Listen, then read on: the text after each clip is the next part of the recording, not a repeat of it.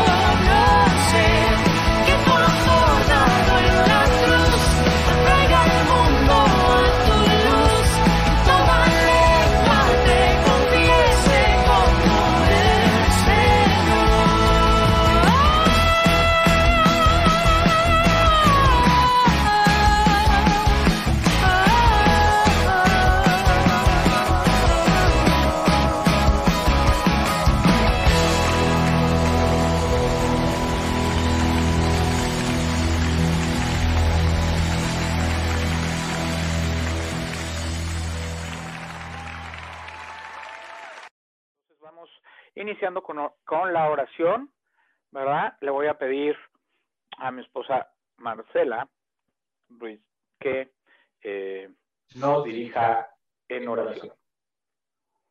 Vamos a orar.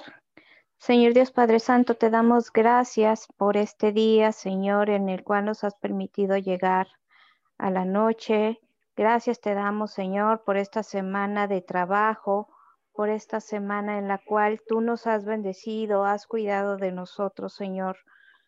Te ponemos en, tus manos este, este tiempo, Señor, para que sea de gran aprendizaje para cada uno de tus hijos aquí presentes, para que nosotros podamos, Señor, llevar tu palabra a todas las personas, Señor, que tú tengas designadas para nosotros. Abre, Señor, nuestro corazón, nuestro entendimiento, para poder recibir de tu espíritu esa sabiduría que necesitamos, esa fortaleza, ese avivamiento en nuestros corazones para poder aprender de tu palabra y poder transmitirla, Señor, a todas esas personas que están sufriendo hoy en día, Señor, violencia, que están sufriendo también por ignorancia, eh, porque están en, en algún pecado, Señor. Aviva nuestros corazones y sé tú, Señor, el que designe las personas que a las que iremos, Señor, a hablar de tu palabra, porque tú, Señor Jesús, eres bueno, eres misericordioso, y en tu santo nombre, Señor, te damos gracias por estos momentos, en tu santo nombre, así sea, amén y amén. Amén, gloria a Dios. Bueno, vamos a comenzar. Eh, voy a dar un contexto rápido de la clase pasada para ir recordando, nada más es rápido, es un contexto. Hablamos de eh, primeramente, hablamos de la gran comisión. porque es importante ir y hablar del Evangelio, ir a hablar de la palabra de Dios? Dijimos que porque Dios así lo ha, no lo pidió, que es un, es un mandato de Dios, porque Dios quiere que todos se salven y lógicamente porque eh, si hemos llegado a Cristo, si hemos recibido a Cristo en nuestro corazón, vamos a tener el deseo, el Espíritu Santo va a poner el querer como el hacer, ¿verdad? En pocas palabras, vimos la ventana 1040, ¿se acuerdan? La ventana que vimos de eh, lo que faltaba por impactar con el Evangelio, de predicar en el Evangelio, que es parte de, pues es África, vimos que es África, Asia, parte de, de, Europa, eh, vimos toda esta parte que faltaba, que faltaban, pues, de eh, seis mil etnias, ¿verdad? este, vimos algo de, de, de, de, las etnias, de que, de que la palabra de Dios dice que todas las naciones, que todos los pueblos, todas las etnias y todas las lenguas, ¿verdad?, profesarán que Él es el Señor y Salvador. Y posteriormente, después de todo este contexto que fuimos viendo de, de, de que hay una gran necesidad, porque hay una gran necesidad en este mundo de que conozcan a Dios, entonces ya entramos ahora sí al contexto de lo que era evangelismo. ¿Alguien recuerda, alguien que me quiera decir, Iván, Jair, Claudia, alguien de ustedes, Ruth, alguien que me quiera decir lo que recuerda que es evangelismo?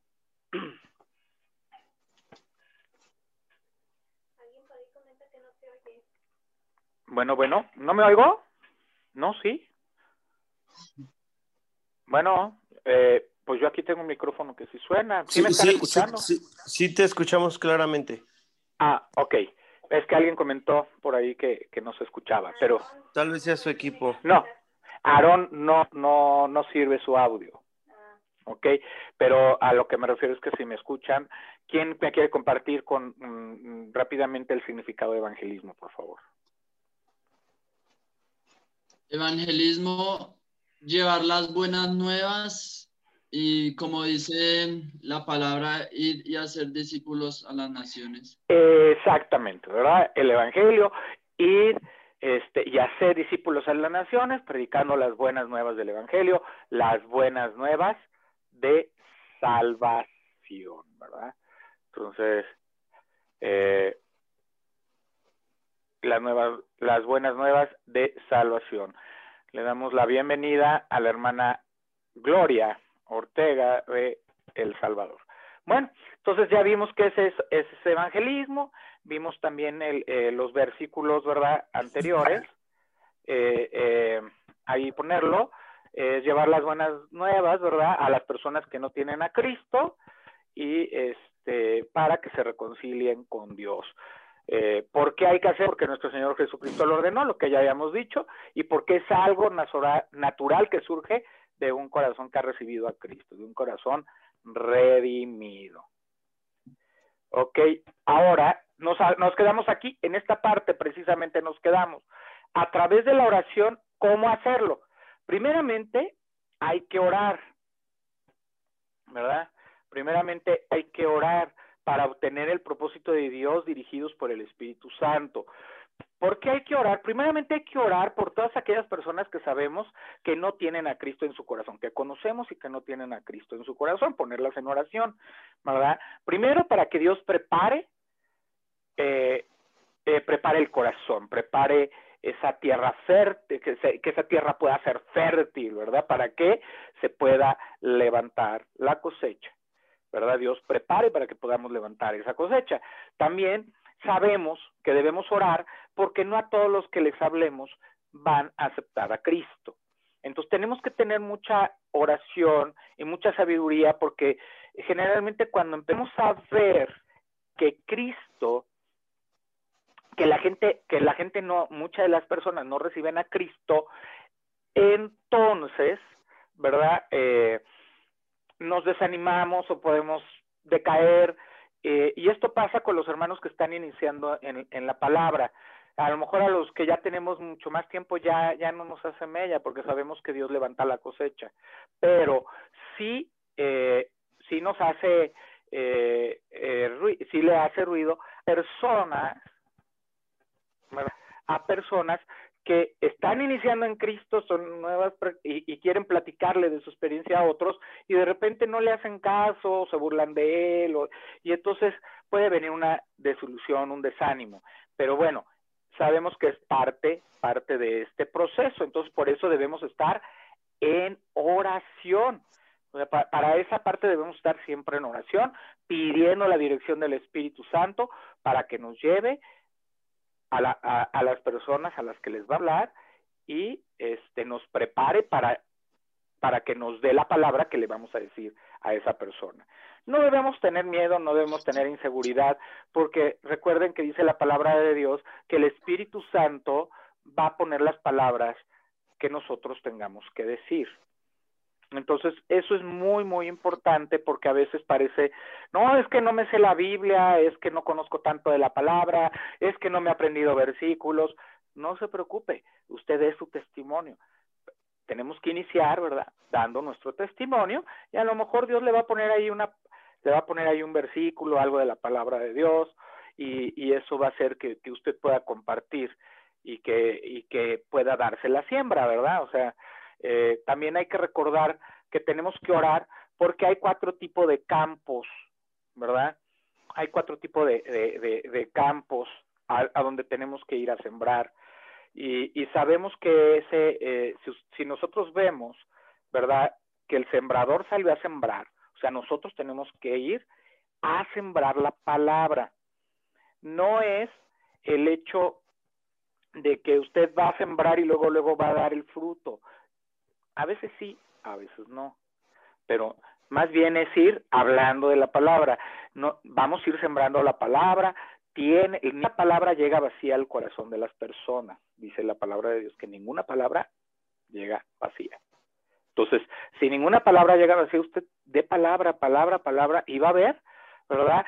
Si es un campo fértil, va a entregar su vida a Cristo.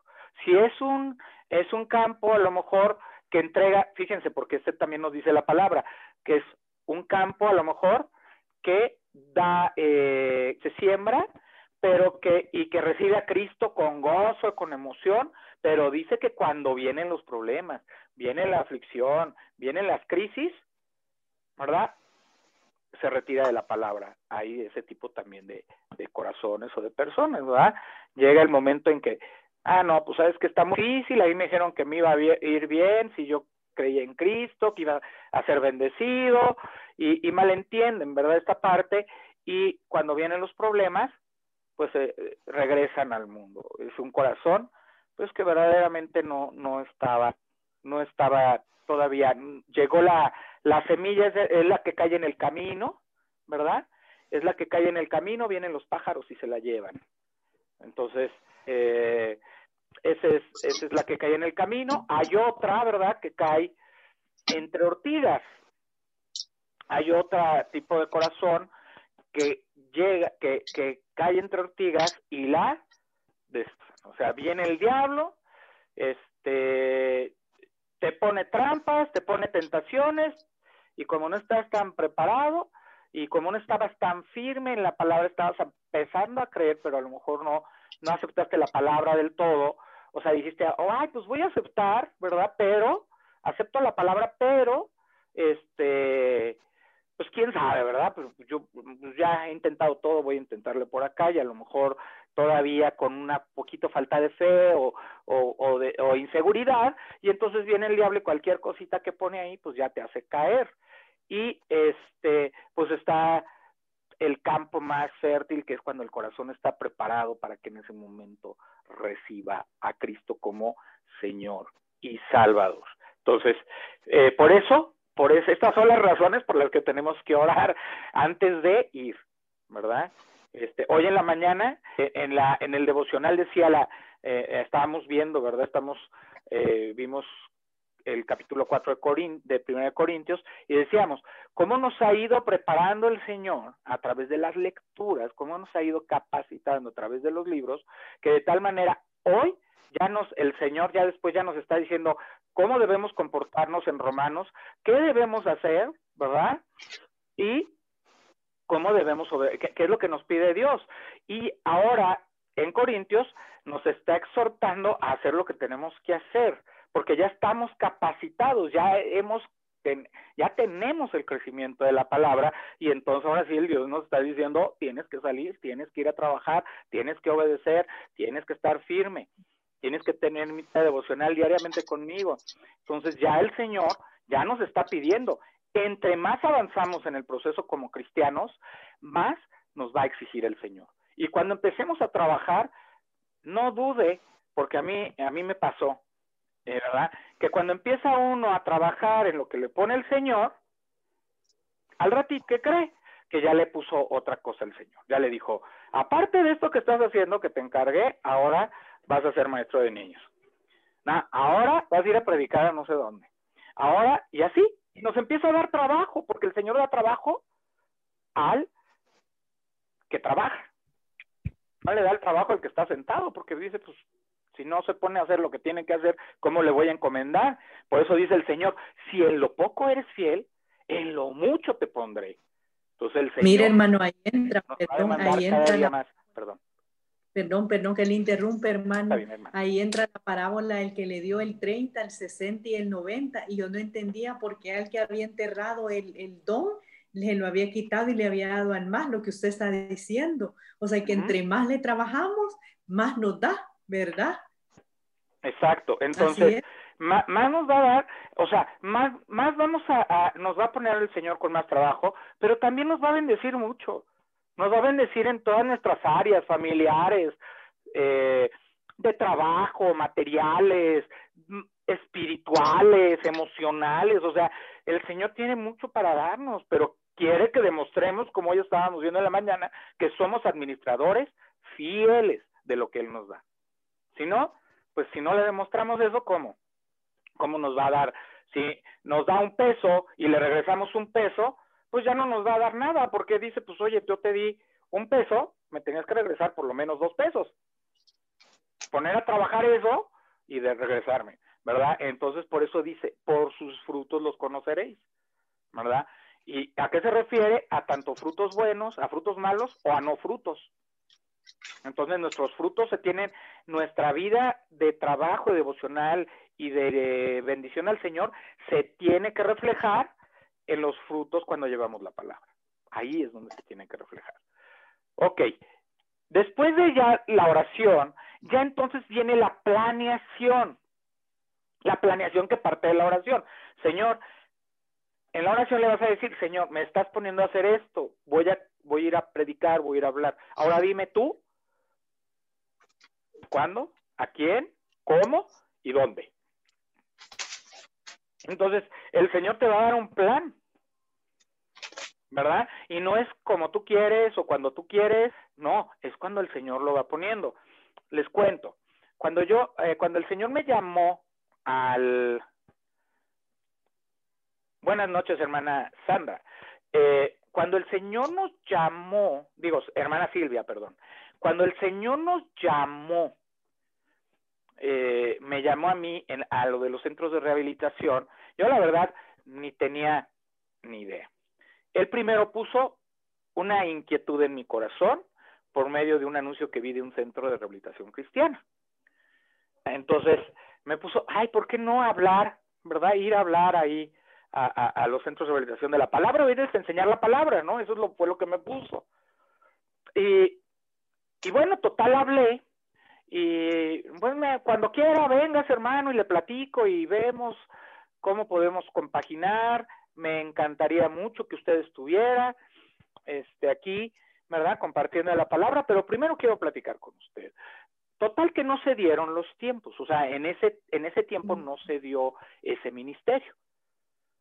¿Verdad? Ya el Señor me puso a trabajar en las escuelas dominicales con los niños, con los adolescentes. Y bueno, pues empecé yo mi ministerio y dije, pues el Señor pondrá las condiciones. Un año después, el hermano empezó a ver mis predicaciones, bueno, mis enseñanzas y predicaciones ahí en Facebook. Y entonces él fue el que me habló y me dijo, oiga hermano, me encantaría muchísimo que se viniera a compartir la palabra acá al centro de rehabilitación. ¿Cuándo podría empezar? Así fue. ¿eh? Y entonces ahí fue donde entendí, y del mismo centro de rehabilitación, o sea, el mismo donde yo había hablado antes. Entonces, cuando el Señor tiene un plan, lo pone en su tiempo y en su forma. Cuando yo inicié compartiendo la palabra, yo no sabía ni qué iba a enseñar, hermanos, porque yo no tenía idea de qué, cómo podía compartirle a una persona con adicciones. Entonces yo no tenía idea. Yo le pedí palabra a Dios la primera vez, le pedí la palabra a Dios, Él me dio la planeación, me dijo el plan de salvación, tal cual. Esa fue mi primera lección que di, fue plan de salvación. Y después me fue llevando, ¿verdad? Conforme con los temas. Les digo, les comentaba la vez pasada que el Señor me cambiaba los, yo me prepara, me ponía un tema en mi corazón, lo preparaba, oraba, lo preparaba cuando llegaba ahí, el Señor cambiaba, no el tema, pero me cambiaba el sentido, el propósito, el objetivo, me cambiaba las palabras para llegar a lo que Él quería. Entonces, por eso tenemos que tener una planeación, ¿verdad? Objetivos claros. ¿Por qué objetivos claros? ¿Cuál es, eh, eh, o sea, el principal objetivo del evangelismo es ir y hacer discípulos. ¿Verdad? Para que reciban a Cristo, sean salvos, se bauticen, aprendan todas las cosas de Dios, enseñemos la palabra de Dios, como es la doctrina, la sana doctrina de Dios, y de ahí que sea un discípulo que, lleve, que aprenda, ¿verdad? Ya aprendiendo, capacitándose, que Dios los dones por medio del Espíritu Santo, entonces él va a empezar a servir también y va a empezar a llevar evangelio y en fin. Pero el objetivo claro, por ejemplo, en un centro de rehabilitación, ¿cuál es el cuál es el objetivo de, de, por ejemplo, ir a un centro de rehabilitación? Pues simple y sencillamente que ellos, desde el primer momento que usted les da una lección, puedan recibir a Cristo. Porque todas las lecciones tienen que ir dirigidas al final a la salvación. No hay de otra, porque no tiene otro tiempo. No sabemos si el día de hoy, ¿verdad? El día de mañana esté ya la persona o no. Entonces, él, que él se lleve a Cristo en su corazón para que, primeramente, cualquier cosa que pase, si, si Dios se lo lleva, pues él ya tenga, ¿verdad? Él ya tenga la vida eterna. Que él tenga la palabra ¿verdad? Este, primero.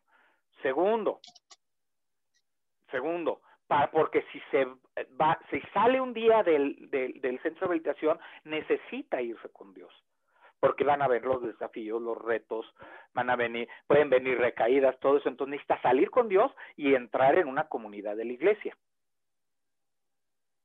necesita un discipulado, si recibe a Jesús, en cuanto sale hay que discipularlo, ¿eh? Y en cuanto sale hay que yo les doy un estudio que se llama El crecimiento en Cristo. Son ocho temas doctrinales de sana doctrina de la palabra de Dios, básicos para que Él esté listo para bautizarse.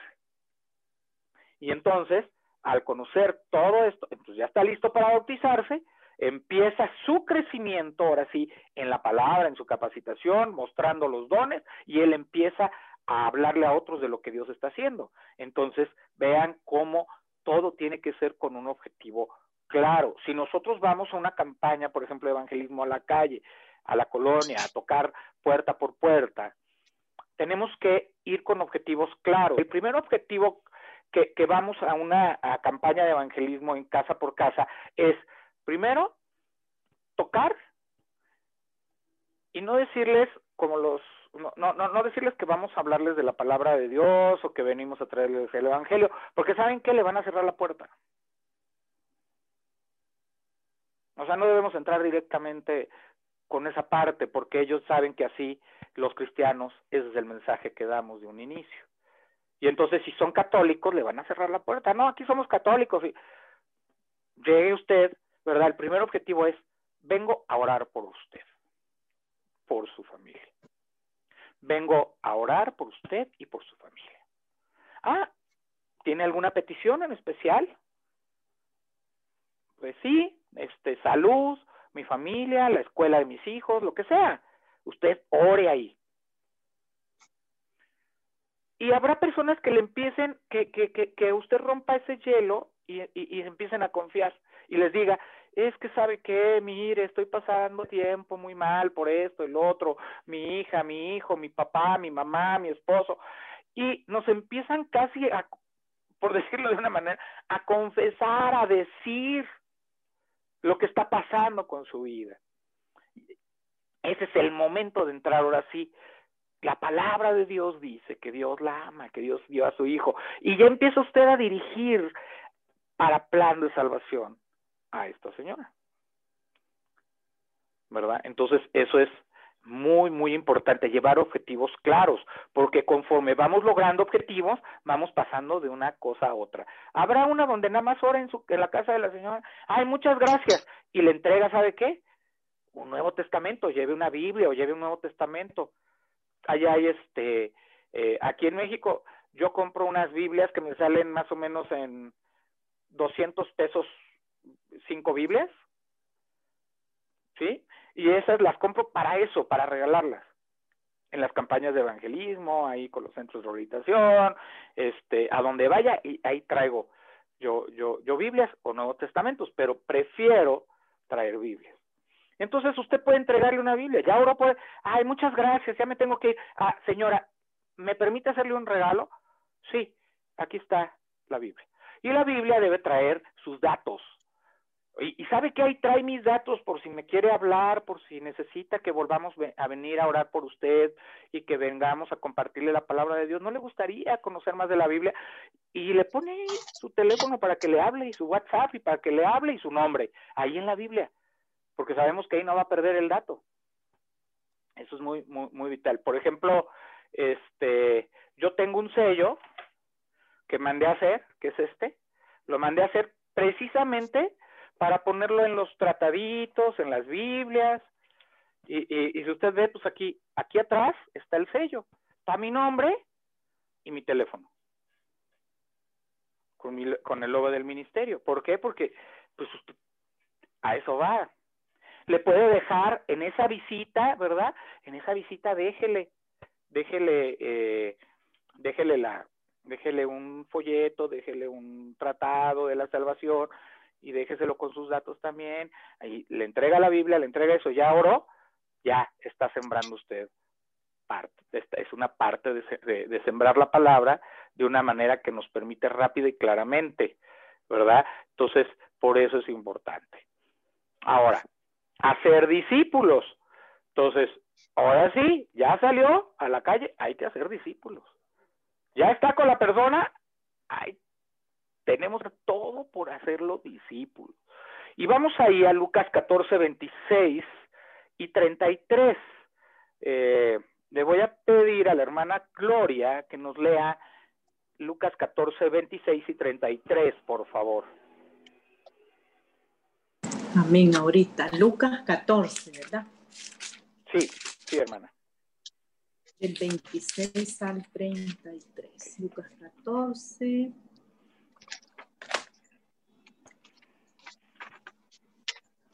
Y dice,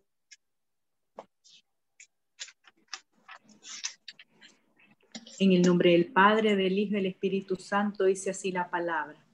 Si alguno viene a mí y no me ama más que a su padre y a su madre, a su esposa o a sus hijos o a sus hermanos y a sus hermanas y aún más que a sí mismo, no puede ser mi discípulo. Y el que no toma su propia cruz y me sigue, no puede ser mi discípulo. Si alguno de ustedes quiere construir una torre, ¿acaso no se sienta primero a calcular los gastos para ver si tiene con qué terminar la pregunta? De otra manera, si pone hasta ahí, perdón. Hasta ahí, hermana. Hasta, hasta el 28. Hasta 28, ok. Ah, me leyó el 28. No, nada más quería que me leyera el 26 y el 33. Si me puede leer el 33, pero de todas maneras, qué bueno que lo leyó. Ah, solo los dos. Solo los dos. Ah, ok. El, el, 33. Dice, así, El 33 dice ahorita. Así pues, cualquiera de ustedes, cualquiera de ustedes que no deje todo lo que tiene ser mi discípulo. Qué palabra más bella y bien fuerte. Perdón.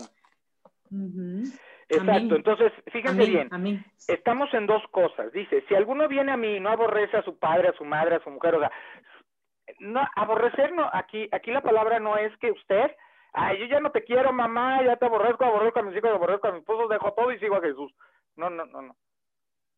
Está diciendo que si usted ama más que a Dios, todo eso, no puede ser discípulo de Jesús.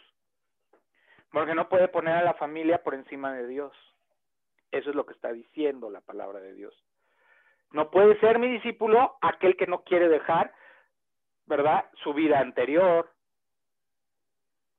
Ahí cuando dice todo lo que posee, no quiere decir que usted venda su casa, eh, venda su carro, venda su ropa y entonces ya va a seguir a Cristo, ¿verdad? Porque tampoco Cristo quiere, eh, quiere eso así. Más bien, que deje todo lo que posee, es decir, todo lo de su vida anterior, toda lo de su vida pasada, todo lo que está en su vida que no permite tener una relación con Dios, que no permite tener una relación con Jesús, ¿verdad? No puede ser mi discípulo. Si vemos el ejemplo, por ejemplo, del joven, del joven rico que llegó para preguntarle a Jesús cómo podía ganarse la vida eterna, vemos que Jesús le dijo al final que vendiera todo lo que poseía, que lo diera a los pobres y que lo siguiera. Jesús lo que estaba haciendo era medir en dónde estaba su corazón, si verdaderamente con Dios y con Jesús o en el dinero. Y entonces fue como probarle verdaderamente si quería ser salvo. ¿Vas a dejar todas estas cosas o y me vas a seguir? Y dice que se fue triste, ¿verdad? Porque dijo, no, pues tengo muchas posiciones. Entonces aquí, aquí es importante, importante saber que para ser discípulo de Jesús, para ser hijo de Dios, necesitamos tener esa disposición de dejar todo, de inclusive ¿verdad? Eh, aquí cuando habla un poquito de esta parte de aborrecer a la mamá, al papá, a la madre, a los hijos, a la esposa o al esposo, es, me imagino un poquito esta parte donde le vas a hacer más caso a tu familia que a mí. ¿Vas a seguir en, la, en, el, misma, en el mismo error? porque es mi familia, porque es mi mamá, se va a sentir mal, la voy a preocupar, la voy a entristecer, es mi papá, se va a enojar conmigo. O sea, preferimos eso que la salvación y la vida eterna. Porque muchos de nosotros, no sé, a lo mejor entre nosotros hay personas que, que ya nacieron en una en una iglesia cristiana, que sus papás son cristianos y que a lo mejor pues recibieron la formación cristiana y un día recibieron a Cristo. Digo, qué padre maravilloso, pero yo no lo recibí así. Yo lo recibí en la iglesia. O sea, yo era católico. Busqué a Jesús desde niño, pero nunca lo encontré. ¿Verdad? Hasta que, no sé, veintitantos años después, recibí a Cristo como Señor y Salvador. Entonces, los primeros miedos cuando uno recibe a Cristo es, ¿cómo le digo a mi mamá que recibí a Cristo? ¿Cómo le digo a mi papá? le tengo que compartir a mi mamá de Cristo. ¿Y qué me va a decir? ¿Cómo me va a ver mis hermanos? que a mí, Yo tuve, les cuento esto, y esto es una cuestión muy real. Eh, mi hermano una vez hablando yo de la palabra de Dios, de la Biblia, que es la única autoridad, y bla, bla, bla, con una de mis hermanas este, de sangre, me comentó, es que ¿por qué tú dejaste la religión de mis padres y de mis abuelos? Tú traicionaste a la familia. Ah, yo sí me, me saqué de onda, ¿no? Porque, pero pues yo sé dónde está mi fe. Pero sí me sacó de onda porque dije, pues, ¿por qué la traicioné o por qué traicioné? Si lo que estoy buscando es a Dios, si lo que estoy buscando es una relación con Jesús, si lo que yo quiero es aprender más de la palabra de Dios y ahí no lo aprendí. Porque debo, porque debo seguir unas tradiciones que no me han dado nada durante tanto tiempo, que me he perdido en una vida en el mundo sin sentido y sin propósito. Y ellos no lo entienden. No, hay que seguir la tradición de los padres. O sea, hubo un tiempo del pueblo de Israel que perdió la palabra de Dios. Y dice que ni los hijos ni nadie sabía de la palabra de Dios.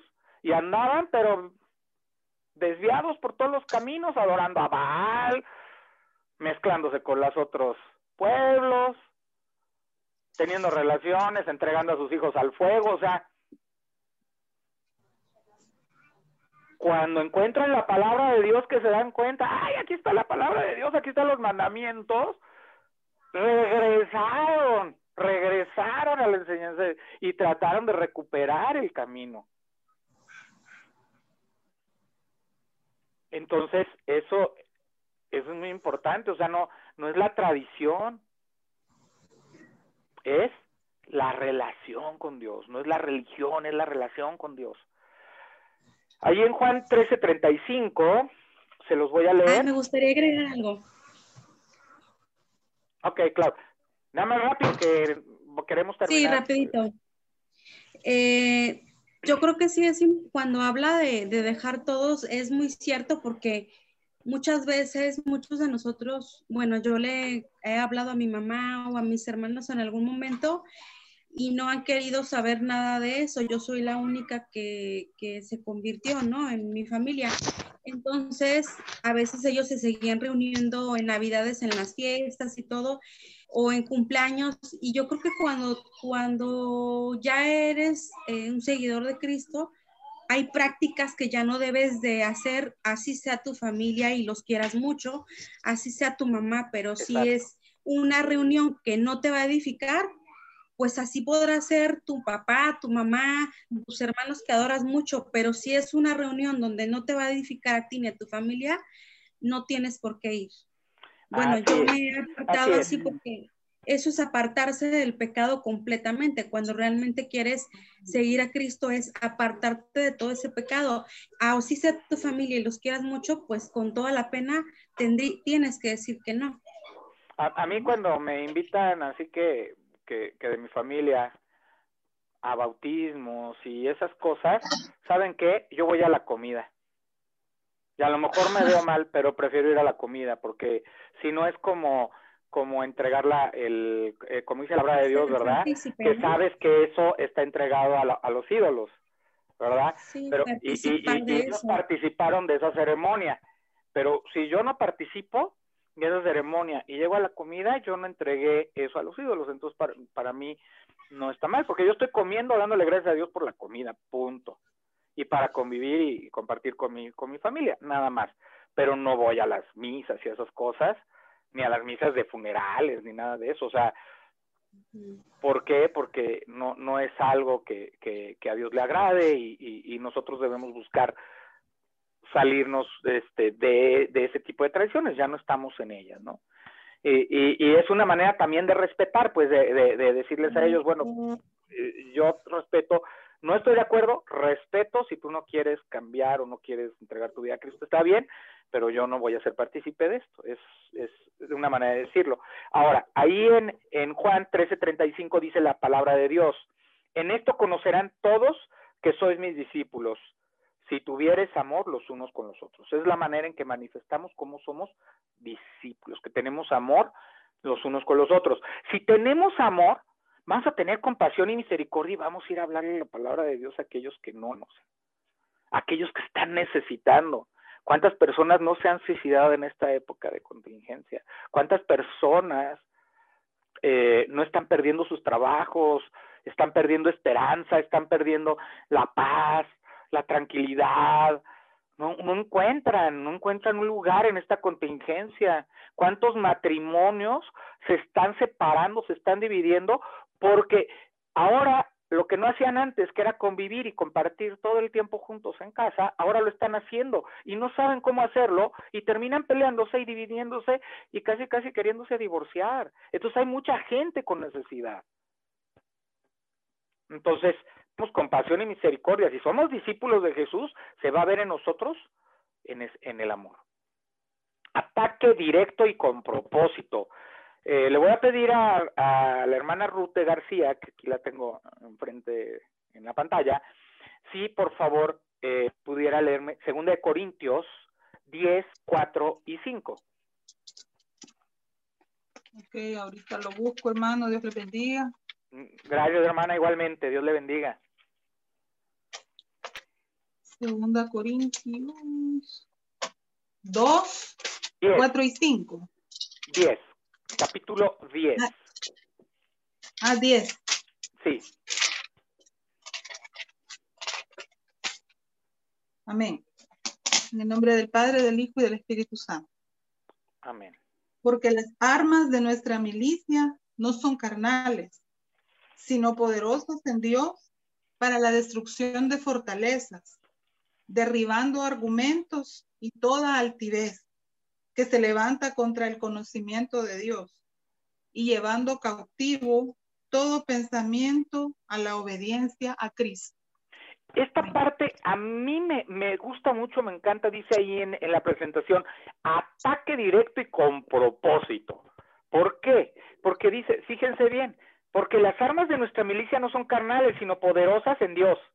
¿Para qué? Para la destrucción de fortalezas derribando argumento y toda altivez que se levanta contra el conocimiento de Dios y llevando cautivo todo pensamiento a la obediencia a Cristo.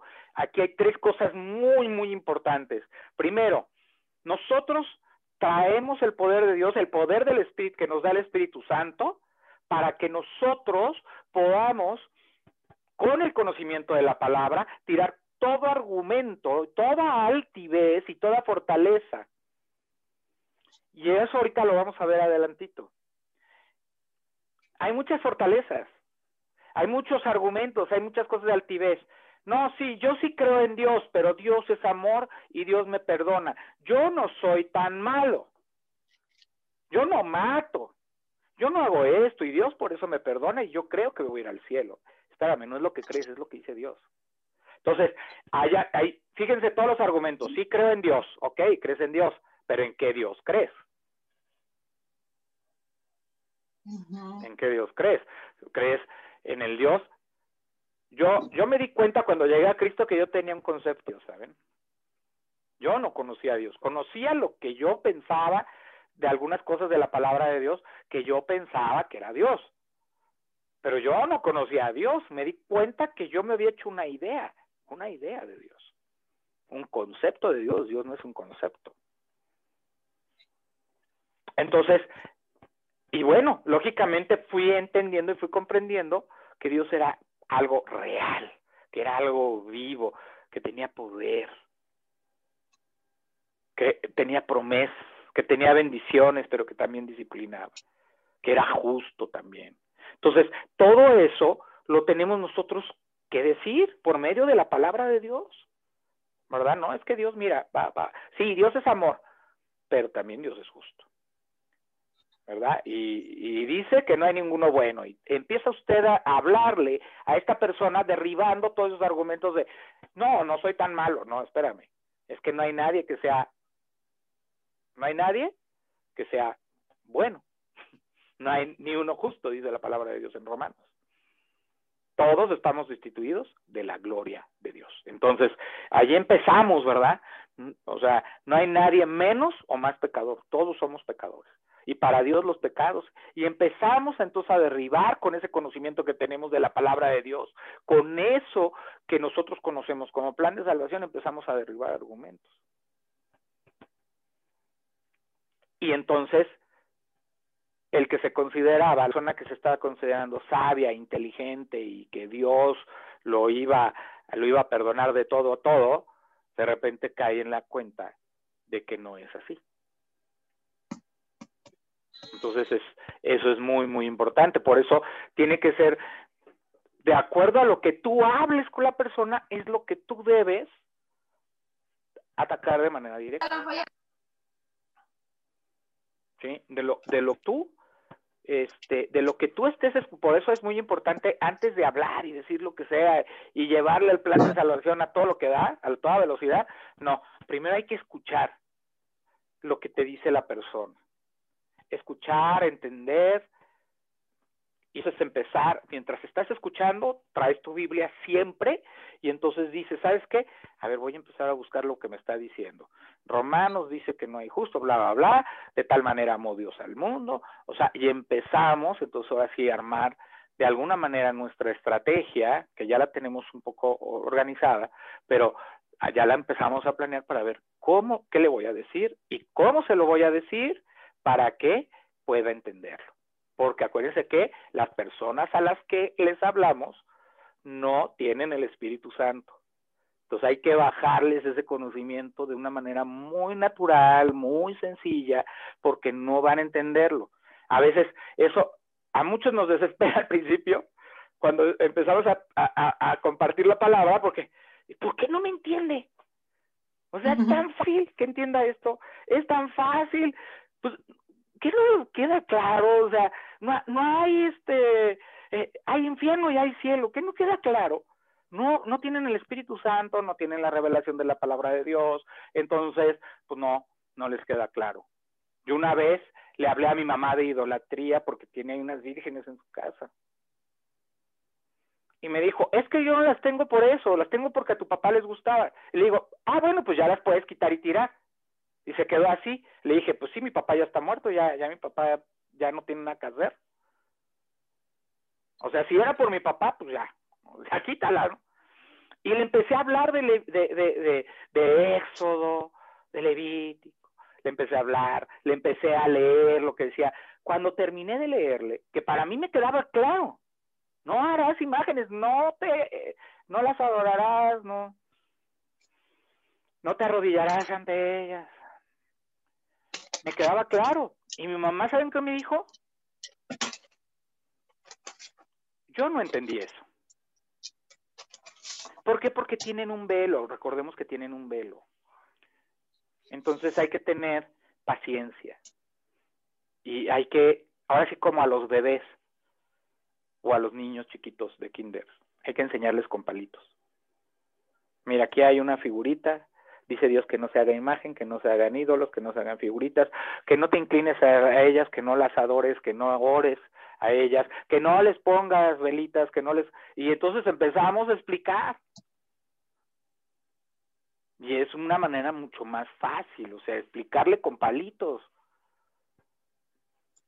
Porque hay gente que tiene un velo muy fuerte, un velo de religión muy fuerte. Trae todas las tradiciones desde los abuelos. Entonces, eh, eh, este, ellos creen que pues mi mamá no me iba a enseñar algo que no fuera cierto, que no fuera bueno, que no me hiciera, que no me hiciera mal. Entonces traen todo esto, entonces aceptan las cosas directamente. Y bueno, al final debemos hacer una evaluación, ya que oramos, ya que planeamos, ya que tuvimos objetivos claros, fuimos a ser discípulos, tuvimos este pues estos argumentos, ¿verdad? Presentamos argumentos, plan de salvación, la palabra, tenemos que hacer una evaluación. Una evaluación natural y normal. Señor, ¿en qué fallé? ¿En qué estuve bien? Creo que me faltó esto, creo que me faltó el otro. ¿Sí? Entonces, eh, voy a usar un ejemplo, le voy a pedir permiso a Claudia para usar un ejemplo tuyo. ¿Sí? Fíjense, una vez me dijo que fue con su iglesia a evangelizar ahí alrededor a las casas y se encontró con una señora, ¿verdad? Que, que le empezó a decir, no, es que ustedes, no, no, no me acuerdo exactamente, pero creo que le dijo que le preguntó de la Virgen, le preguntó de otras cosas, y, y lógicamente, eh, muchas veces no estamos preparados para cómo contestar. Y, y, eso nos ha pasado a todos, ¿eh? lo digo sinceramente, sin jactancia ni nada, sino a todos nos ha pasado, que muchas veces nos quedamos como, no, te, no sé qué decirte, pero me dejas investigarlo y vengo y te lo digo. Pero muchas veces nos metemos en, el, en la discusión o en el debate. Cuando vamos a evangelizar, estamos llevando la palabra de Dios, queremos que sean salvos y de repente el enemigo nos entrampa en la discusión. De que si la Virgen no la Virgen, que si tuvo hijos, no tuvo hijos, bla, bla, bla. Y nos llevamos tres horas discutiendo eso. No, ¿saben qué? Pues hay, desde el principio hay que decir, es muy claro, aquí dice la palabra, lo que sea, ¿verdad? Tratar de derribar el argumento. Si no nos sentimos preparados, ¿sabe qué, señora? Mire, vamos a hacer algo. Déjeme prepararme, déjeme buscar todas las cuestiones que usted me está preguntando en la palabra de Dios y se las traigo eh, respondidas, ¿no? Ya, les ya le traigo yo una respuesta.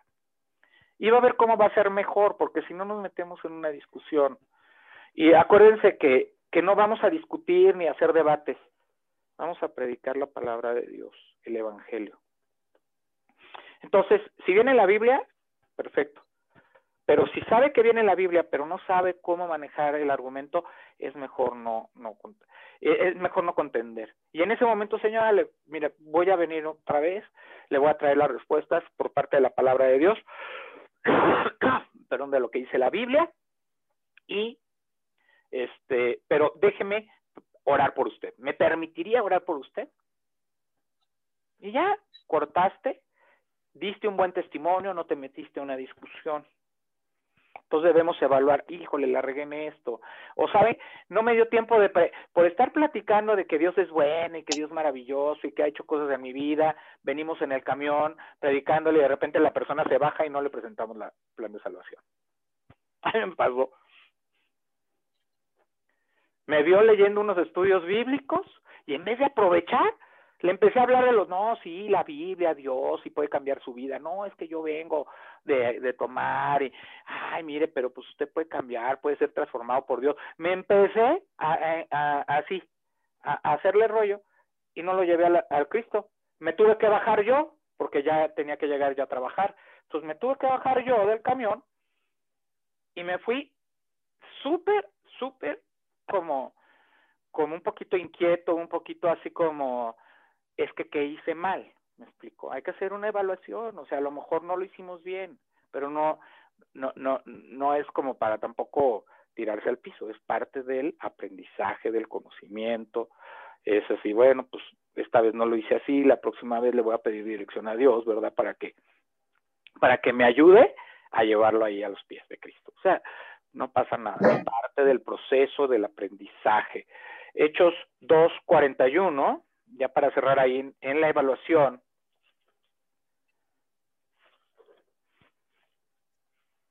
Eh, sí, me lo puede leer, por favor, Elvia García, Hechos 2.41. Hechos 2.41. Dice así. Así que los que recibieron su palabra fueron bautizados y se añadieron aquel día como tres mil personas. Se predicó, se evangelizó, ¿verdad? Este, está hablando aquí de Pedro, está hablando de Pedro ahí cuando en el templo, cuando lo del cojo que sanó, y, ah, no, antes del cojo, eso está hablando de las tres mil personas, perdón, cuando el, el, primer discurso de Pedro, la primera predicación del Evangelio de Pedro después de, en el tiempo de Pentecostés. Entonces está hablando de esa parte, y está hablando que, que se compungieron, entonces, y recibieron a Cristo y fueron bautizados. Entonces, ¿cuál fue la evaluación? Que prediqué, llevé el Evangelio de la manera correcta, eh, entró la palabra de Dios en sus vidas, sembró en el corazón la palabra y Dios levantó la cosecha. Entonces, esa es la evaluación. ¿Cuál fue el resultado? de, que yo predicara la palabra de Dios, de que yo hablara, de que, aprovechara ese tiempo para, para llevarlos a, los pies de Cristo, pues se bautizaron, ¿verdad? Recibieron y se bautizaron. Y allí en Mateo 10, 14, Clau, por favor.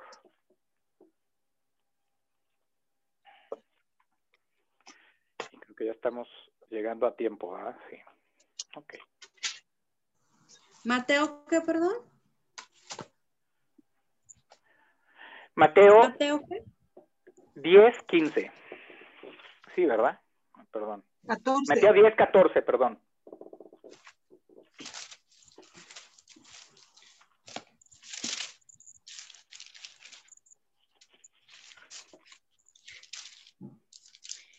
Bien, dice la palabra así. Y si alguno no os recibiere ni oyere vuestras palabras, salid de aquella casa o ciudad y sacudid el polvo de vuestros pies. Si alguno no escucha la palabra, si alguno no le presta atención, no lo cree importante, le da el avión y no recibe a Cristo, ahora sí que límpiese los pies de ahí y váyase no se quede ahí convenciéndole y dándole vueltas y no, es que usted tiene que recibir, dése cuenta, si no se va a ir al invierno. No, no, no, no, no, no, ya, ya, ya habló lo que tenía que hablar. Si no recibió a Jesucristo como Señor y Salvador, dice que se limpie los pies y se vaya. No fue recibida la palabra como debe haber sido recibida y recordemos el campo de la parábola del sembrador, los cuatro campos diferentes es que debió haber recibido. No, no, no. Eso no lo decide usted, lo decide Dios. Si recibe a Cristo, no lo, no, no lo levanta usted el trabajo, lo levanta Dios. Entonces, no, no se esfuerce, no, es, no, no le está vendiendo nada, ¿eh? No le está vendiendo nada. No, lleves el producto. Le doy otro si, si me, si me, si me compra este. No, no nada más le doy la vida eterna, le, lo va a prosperar Dios en todo. No, pero mire, no nada más lo va a prosperar en todo. También Dios tiene promesas para su familia. Y si es salva su familia, va a recibir más. No, no, no. Perdón, pero yo soy vendedor, por eso estoy haciendo esta, esta, este símil. No, no es vender. Es algo más importante que vender, es predicar el evangelio y hacer una conciencia de la salvación de la vida eterna. No está usted, no abarate el Evangelio. Acuérdese que si abaratamos el Evangelio, estamos abaratando el sacrificio en la cruz de Jesús. No le estamos dando el lugar a la sangre poderosa de Jesús. No le estamos dando lugar al sacrificio de nuestro Señor. No le estamos dando esa importancia. No, si no reciben a Cristo, si, si no tienen interés, vámonos. Quizás es porque no es el tiempo, ¿verdad, hermano? Quizás es porque no es el tiempo y ya vendrá el tiempo que, que sí No es el tiempo, o no es la persona, o está el corazón endurecido, y dice, dice la palabra de Dios, decíamos en la mañana, que el Señor es el que endurece el corazón. Entonces, si Él endurece el corazón es porque todavía no, no ha tocado esa vida para, para levantar la cosecha. Sin embargo, usted ya le llevó la palabra de Dios, ya le empezó a sembrar algo. Ya si da fruto, depende de Dios. Si no da fruto, depende de Dios. Acuérdese que es por la voluntad de Dios que usted viene a los pies de Cristo. No es su voluntad, no es porque usted quiere, porque usted está buscando a Dios. Dice la palabra de Dios que es porque Dios lo buscó primero. Dios lo amó primero usted. Nosotros amamos a Dios porque Él nos amó primero, porque Él nos buscó, no porque nosotros lo buscamos. Entonces, pues esa es una, una, una realidad total, ¿verdad? En esta evaluación. Vimos nada más esta hoja hoy, pero esto es muy importante porque si vamos viendo punto por punto, bien específico, bien claro, podremos hacer el trabajo del Evangelio mucho mejor. A mí no, no me importa eh, estarles hablando una hora, sobre una hoja porque tiene que quedar claro y además esto tiene que rendir frutos. Entonces, a lo que voy es que no, no es dejar, es rápido, rápido. Ya ahorita vamos a terminar, nada más les voy a comentar. Esto es lo que vamos a la siguiente semana. Ahí, perdón. Vamos a ver los... Eh, voy a cerrar este. Eh, los métodos. Los métodos para evangelizar. Los métodos para hablar claro. ¿Verdad? Para hablar de la palabra. ¿Cómo podemos hacerlo? ¿Con quién? ¿En dónde? ¿Qué oportunidades podemos para hacer, tenemos para hacerlo? Y cómo aprovechar toda esta circunstancia. ¿Verdad? ¿Por qué se llama evangelismo en tiempos de COVID? Porque muchos de, estos métodos no los podemos llevar ahorita a cabo. Por ejemplo, hospitales. No puede llevar a cabo el de hospitales, pero puede usted estar orando por alguien que está enfermo. Puede estar usted orando para que esa persona conozca a Dios y reciba a Cristo. Puede estar orando para que esa persona, mientras está en el hospital enfermo, Dios toque su corazón para que tenga un encuentro de alguna manera con Cristo. ¿Verdad? A lo mejor no puede acercarse al enfermo, pero puede ir allá a la parte de afuera y platicar, ¿verdad? Con la familia que está en la sala de espera o en fuerita. ¿Y cómo puede hacerlo? Ya platicaremos de eso, pero puede llevarle un sándwich, una torta, y con ella la palabra de Dios. Y acercársele llorar con ellos. O sea, es, son, es buscar las maneras, buscar las formas de hacerlo. No está perdido el asunto de predicar el Evangelio, porque no, porque la contingencia está todo lo que da y no podemos salir de nuestras casas. Seamos realistas. Sí estamos saliendo de nuestras casas. Seamos realistas muchos ya estamos saliendo a trabajar, muchos, yo, yo estoy, este, yo aunque no tengo, no, no tengo autorizado ir a visitar a mis clientes, pero, pero salgo a compartir la palabra en los centros de rehabilitación con todos mis cuidados, con mi protección, con, con, con los este, protocolos que, que me tocan, ¿verdad? Pero ya la estoy compartiendo, ya tengo desde, desde mayo compartiendo la palabra de Dios. Entonces, otra vez, lo dejé hacer marzo y abril y, y inicié en mayo. No me he enfermado, he tenido cuidado. Entonces, pues no podemos, o sea, imagínense, ¿cuál será nuestra preocupación el día de hoy? ¿Cuál será nuestra preocupación el día de hoy? Que están abiertos los restaurantes, los bares y los cines, pero no las iglesias. Entonces, eh, ya aquí lo dejo. Ok, hermana, está bien. Muy buenas noches, que Dios le bendiga, hermana Ruth. Eh, aquí voy a dejarlo, ya nos vamos a despedir. Le eh, agradezco la atención que tuvieron todos ustedes de estar el día de hoy en el curso. Vamos a orar. Le voy a pedir al hermano Jair Baeza que nos despida en oración.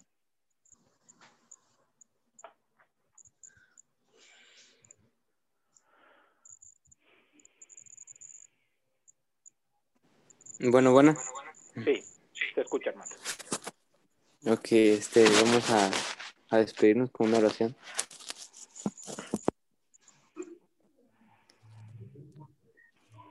Adelante, hermano.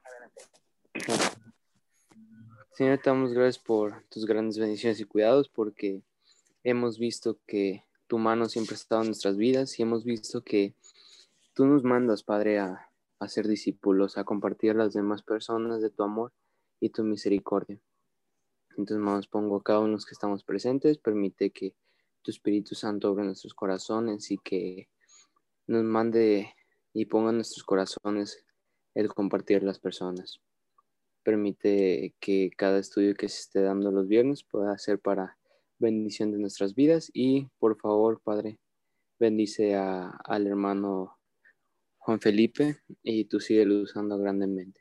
Gracias porque tú eres bueno y justo, y en tus manos pongo todo, y gracias por el tiempo que nos has permitido pasar. Por Cristo Jesús te agradecemos, te pedimos esto. Amén. Amén. Muy buenas noches a todos ustedes, hermanos. Eh, les voy a dejar una tarea.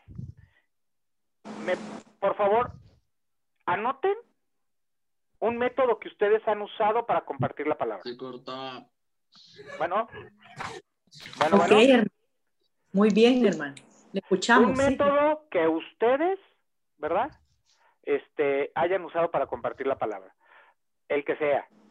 Para que platiquemos, como vamos a empezar con eso, platiquemos de las experiencias y sobre eso nos vayamos a compartir un poquito y a saber cómo podemos enriquecernos en esta práctica del evangelismo. Ok, hermano. ¿Ok? Amén. Entonces, hermano Baeza, nos vemos mañana. Ah, la tarea hermano. que se cortó, ¿sí se cortó? ¿No se escuchó bien? No, yo sí lo escuché bien. Ok, hermano Iván, nada más es este traernos un método que ustedes hayan usado para, pre- para predicar el evangelio. Eso es todo.